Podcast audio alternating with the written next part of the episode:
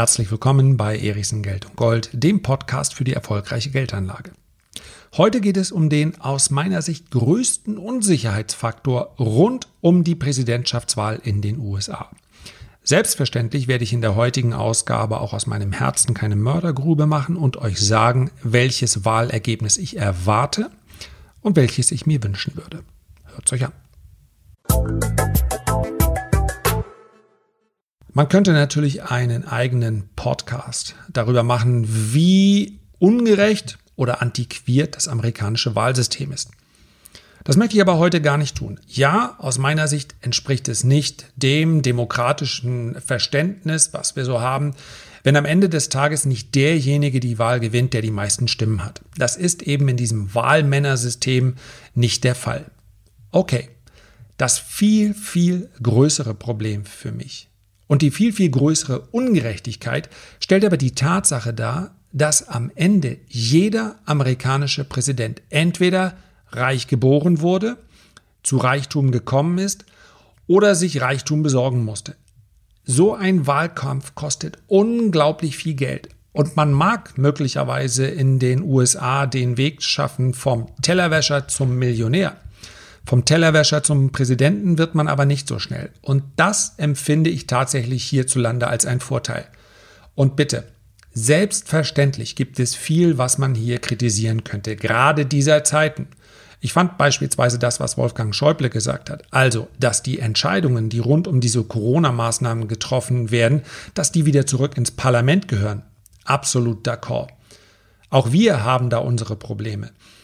Aber ich denke, es ist hier durchaus möglich, mit guten Worten und selbstverständlich dann der Unterstützung einer Partei ein Amt inne zu haben, auch Kanzlerin zu werden oder Kanzler. Und das ist in den USA etwas gänzlich anderes. Derjenige, der kein Geld mitbringt, der muss sich Geld besorgen. Das heißt also, es entstehen zwangsläufig Abhängigkeiten, Seilschaften und, und, und.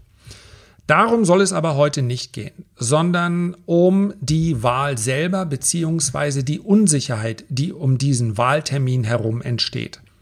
Und ich möchte das Ganze aus Sicht eines Anlegers betrachten. Es geht mir hier nicht um Boulevard, es geht mir hier auch nicht um ein, eine politische Aussage. Ich werde mein ganz persönliches Statement gerne am Ende anstellen, aber das ist dann nur meine Meinung. Ich kann damit leben, wenn andere Menschen andere Meinung haben. Aber ich glaube, dass der Markt möglicherweise aus diesem Event mehr macht oder etwas anderes macht, als es sinnvoll ist.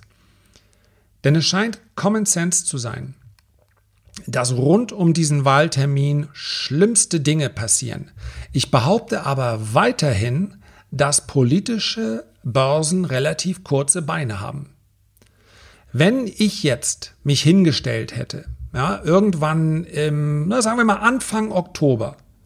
Und ich hätte behauptet, innerhalb der nächsten drei Wochen sinkt die Wahrscheinlichkeit von Donald Trump Präsident zu werden um 10 Prozent.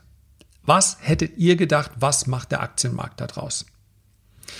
Ein Großteil der Marktteilnehmer, das behaupte ich einfach mal, hätte gemeint, wenn die Chance von Donald Trump, ja, schließlich der Präsident der Märkte, wenn die sinkt, dann wird auch der Aktienmarkt fallen. Ja, Joe Biden, Sozialist, so wie Trump immer nennt und, und so weiter und so fort. Tatsächlich ist der Aktienmarkt, obwohl das quasi feststand vorher, ja, je wahrscheinlicher Biden wird, erinnert ihr euch noch, Stanley Druckenmiller nächstes Jahr, wenn ein Demokrat gewinnt, dann bricht die Börse sofort, sofort um 30 Prozent ein. Kann sich da, das war dieses Jahr. Und alle haben gesagt, naja klar, also für die Börse ist der Trump besser. Jetzt ist die Wahrscheinlichkeit, dass Donald Trump, zumindest laut Umfragen, Präsident wird, von 48 auf 38 Prozent gefallen. Aber was hat der Stock Market, also der Aktienmarkt gemacht? Ist um 5 Prozent gestiegen. Ja, Stand Ende letzter Woche. Also, die Dinge ändern sich wahnsinnig schnell. Womit der Aktienmarkt nicht so gut umgehen kann, das ist Unsicherheit. Und genau die wird eben erwartet rund um diesen Wahltermin beziehungsweise den Wahlausgang. Ich habe verschiedene Studies, verschiedene, entschuldigt bitte immer diese, diese Ausflüge, aber wenn man es im Original liest, dann sagt man eben Study und Research statt Studie und Research. Gott, jetzt fällt mir nicht mal das richtige Wort ein. Sei es drum. Also, ich habe einige mögliche verrückte Szenarien auch gelesen rund um die Wahl. Die vielleicht verrückteste, aber das sollte durchaus ein Szenario sein aus Sicht dieses Analysten, welches er als wahrscheinlich erachtet. Ähm, russische Hacker werden die Wahlsoftware manipulieren und die Stimmen entsprechend ja, ihrer Vorstellung dann äh, auf die andere Seite schicken. Sonst macht es ja keinen Sinn. Also nur nachgucken, was passiert, interessiert ihr nicht. Also ein Wahlausgang, der dann so eindeutig wird, dass man anzweifeln muss, dass er tatsächlich real entstanden ist. Und das gibt natürlich ein Chaos. Denn so schnell stellt man so etwas auch nicht um. Zweite ganz interessante, naja, ich will es mal Idee nennen, ist, dass, und das ist eine, ja, vielleicht gar nicht so abwegig aufgrund der, der Tweets, die wir gelesen haben, Trump wird das Kriegsrecht erklären, weil er sagt, das, was hier passiert, ist Manipulation. Natürlich wird er auch Biden einen Betrüger nennen und Biden wird dann sagen, ach, er hat mich schon Schlimmeres genannt. Also, Trump deklariert das Kriegsrecht. Die äh, Stimmen werden in diesem Fall übrigens ungültig. Das ist geltendes Recht. Ja, inwieweit er das tatsächlich machen wird, es geht ja hier erstmal nur um ein Szenario. Dann gibt es ein Szenario, das auf jeden Fall rund um diese Wahlen Gewalt eskalieren wird. Das ist traurigerweise natürlich nicht komplett abwegig, ja, aber man stelle sich mal vor, die Demokraten und Republikaner treffen sich auf offener Straße. Das sollte, es ist crazy, dass so ein großes, mächtiges Land wirklich ein Zwei-Parteien-System hat. Es müssen sich natürlich die Leute in den USA auch irgendwie unter diesen, ja, unter diesen Schirm drunter zwängen. Allein bei den Republikanern, da gibt es ja Jesuiten, die im Prinzip auch jede Evolution äh, leugnen ja, dann gibt, die sagen, es gibt innerhalb einer Gesellschaft bestimmte Kategorien. Also es geht hier nicht um die Jesuiten, ja, es ist eine, eine ähm, Abspaltung von denen, eine sehr extreme. Für die sind schwarze Menschen zweiter Klasse. Und die lassen da auch gar nicht mit sich diskutieren. Die sind eben auch unter dem Deckmantel, beziehungsweise unter dem Oberbegriff äh, Republikaner. Dann gibt es natürlich auch ganz, ganz viele, gerade auch an der Wall Street, ganz, ganz viele gemäßigte, normale Republikaner, die die Menschenrechte anerkennen, die nicht Rassisten sind und, und, und. Die geben vielleicht diesmal den Ausschlag, weil sie sagen, ach, das ist zu viel, was er hier derzeit macht. Also, die Möglichkeit, dass hier Gewalt rund um diese Wahl ausbricht, die ist nun wahrlich nicht von der Hand zu weisen. Dann würde sofort wahrscheinlich das Voting ähm, abgebrochen und man würde einen neuen Termin finden. Und dann die wahrscheinlichste äh, Möglichkeit oder die, die, der Ausgang mit der höchsten Wahrscheinlichkeit, wenn wir uns das aktuelle Stimmungsbild anschauen, Trump, von den extremen Szenarien. Ähm, Trump weigert sich zu gehen, weil Wahlbetrug oder weil er von Gott gesandt ist, who knows. Und Biden wird sich selbstverständlich, wenn er eine Mehrheit der Stimmen hat, weigern, auf das Amt zu verzichten. Vakuum. Gibt es überhaupt nicht. Weil man natürlich in einer Demokratie eine Verfassung hat und davon ausgeht, dass diejenigen, die sich innerhalb dieses verfassungsrechtlichen Rahmens wählen lassen, auch anerkennen, was am Ende dabei rauskommt. All diese Szenarien gibt es. Und dementsprechend, und jetzt kommen wir zur Börse, lässt sich auch erkennen, dass die VIX Futures das ist nichts Unanständiges, sondern das sind die Futures auf Volatilitäten in den USA. Man könnte auch sagen, auf Angst. Sind extrem hoch, obwohl die Marktphase gar nicht dazu passt. Die Laufzeiten November, Dezember, das sind die, die so hoch sind. Wer sich also gegen einen fallenden Markt bzw. gegen steigende Volatilitäten absichern will, davon profitieren möchte, der kauft solche Volatilitäten-Futures. Machen Profis im relativ großen Umfang, weil die Volatilität so stark reagiert. Sie hat also einen starken Hebel. Grundsätzlich geht es bei Volatilität natürlich erstmal nur um Bewegung. In der Praxis ist es tatsächlich so, die Volatilität schnellt nach oben. Immer dann, wir haben absoluten Peak gesehen im März. Ein Angstpeak. Und es lässt sich diese diese Verunsicherung, diese Sorge und diese Angst und der Drang abzusichern, lässt sich anhand dieser Futures ablesen. Und das ist das Entscheidende, worum es mir heute geht. Wie oft in der jüngeren, mittelfristigen und längeren Historie der Börse ist es dann genau so gekommen, wie alle erwartet haben. Denkt mal genau nach. Wann in der Vergangenheit gab es denn dann diesen riesen Hurricane und den Sturm, den alle erwartet haben? Über den Sommer hinweg sollte es die größte Pleitewelle in der Geschichte der Menschheit geben, was dazu führen sollte, dass sich die Indizes selbst von ihren Tiefstständen nochmal halbieren und nochmal. Es kam anders. Ja, aufgrund der Notenbanken, die sind ja aber nur mal Teilnehmer des Marktes. Jahrtausendwende, vielleicht erinnert sich noch jemand dran.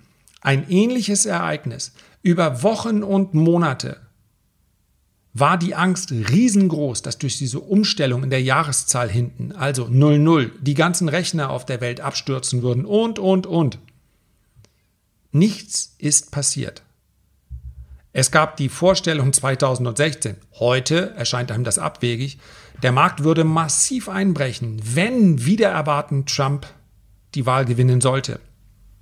Der Markt ist für wenige Stunden eingebrochen und hat dann eine extreme Rallye hingelegt. Also überlegt mal ganz in Ruhe. Ich werde das jetzt abkürzen, weil es für euch nicht so spannend ist, wenn ich ein paar Minuten nichts sage. Überlegt mal, wann diese Ereignisse in der Vergangenheit so sich dann tatsächlich manifestiert haben, wie das alle erwartet haben. Wann wurde es dann wirklich so schlimm? Ein paar Fußballweltmeisterschaften kann ich mich daran erinnern. Da habe ich Schlimmes erwartet und es kam dann auch noch so schlimm. Mann gegen Letschkow. Was hat der uns, Bulgarien, Gruppenphase, was hat der uns eingeschenkt? Das einzig Gute war, dass er für den HSV gespielt hat. Aber sonst mal ab vom Fußball. Fällt euch was ein? Nee. Und dennoch sind natürlich auch professionelle Fondsmanager. 60 Prozent erwarten, es wird eine massive Volatilität geben, aufgrund von was auch immer. Und deswegen möchte ich in der heutigen Episode einfach mal eine fünfte Möglichkeit zu den vieren, die ich gerade besprochen habe, hinzustellen. Was wäre denn, wenn gar nichts passiert? Was wäre denn, wenn Normalität geschähe? Was wäre, wenn beispielsweise Biden gewönne und Trump würde sagen, in Ordnung. Das andere war Wahlkampftaktik. Ich habe gesagt, ich trete nicht zurück. Selbstverständlich achte ich die Verfassung der Vereinigten Staaten. Ich habe ja darauf geschworen. Gut, dann hat Biden gewonnen und dann gehe ich jetzt nach Hause Geld zählen. Mit meinen Verbindungen sollte ja der ein oder andere Dollar noch zu verdienen sein. Seine Auftritte wird er ja weiterhin haben. Und was wäre mit Normalität? Klingt langweilig, ne? Ich habe auch erst überlegt, ob ich den, ob ich den Podcast so nenne. Nicht den ganzen Podcast, nur die heutige Folge, aber das wäre es natürlich auch nicht geworden. Das holt ja keinen hinterm Ofen hervor. Ab November herrscht dann Normalität. Das bedeutet im Übrigen, all diejenigen, die diese Volatilitäten gekauft haben, viel Geld dafür bezahlt haben, die würden alle das Geld damit verlieren. Ja, die würden ihre Versicherung dann wertlos ausbuchen können, mehr oder weniger. Und das möchte ich letztendlich für einen langfristigen Investoren empfehlen. Dass er nicht versucht, sich auf so ein Event hin, wo es dann doch sowieso ganz häufig anders kommt, sich in irgendeiner Form zu positionieren. Also jetzt zu sagen, ich schmeiße alle meine Aktien raus, die kriege ich bestimmt im November billiger. Vielleicht wird es so kommen. Jetzt zu sagen, ich kaufe mir Put-Optionen, vielleicht wird es so kommen. Wenn es aber so kommt wie in der Vergangenheit, dann geht diese ganz einfache, naja, ich sag mal Milchmädchen-Taktik, alle sagen, es wird dramatisch und dann wird es auch dramatisch Wahrscheinlich geht es dann eben nicht auf. Und ich möchte die Möglichkeit einfach hier nur in den Raum stellen. Bitte nichts Unüberlegtes machen. Bitte keine Entscheidung aufgrund eines Einmal-Events, welches in alle Richtungen ausgehen kann. Und abschließend, ich habe es ja gesagt, Wahl, wir halten es ganz kurz. Ja, Donald Trump, das darf man ihm anrechnen, hat deutlich weniger Drohnen abgefeuert als seine Vorgänger. Er hat keine Kriege begonnen und er hat mit dem Umgang von China bzw. dem Aufzeigen, dass China unfair spielt, auch ein wichtiges Thema angesprochen. Und das war's. Ich wünsche mir, und ich bin wahrlich kein Fan von Biden, der Mann übt auf mich überhaupt keine Strahlkraft aus. Ich wünsche mir dennoch, dass Biden gewinnt, schlicht und einfach, weil ich glaube, dass die Welt, in der wir leben, deutlich weniger Hass, deutlich weniger Spannung, deutlich weniger Polemisierung, deutlich weniger Rassismus, deutlich weniger Frauenfeindlichkeit, deutlich weniger ähm, Randgruppendiskriminierung braucht, als wir das sehen. Das darf kein Stilmittel sein, kein Mittel zum Zweck. Mir ist völlig egal, was er in Wahrheit denkt. Ich glaube, er hat es überreizt. Selbst viele seiner Anhänger werden das so sehen. Und die Probleme dieser Welt wird ein Joe Biden nicht lösen. Aber er wird sie zumindest kalkulierer machen, kalkulierbarer machen, als es ein Donald Trump derzeit tut. Die Welt darf einfach keine One-Man-Show sein. So. Und abschließend möchte ich noch bezugend nehmend auf den Wahlkampf sagen, hier gibt es das alles werbefrei.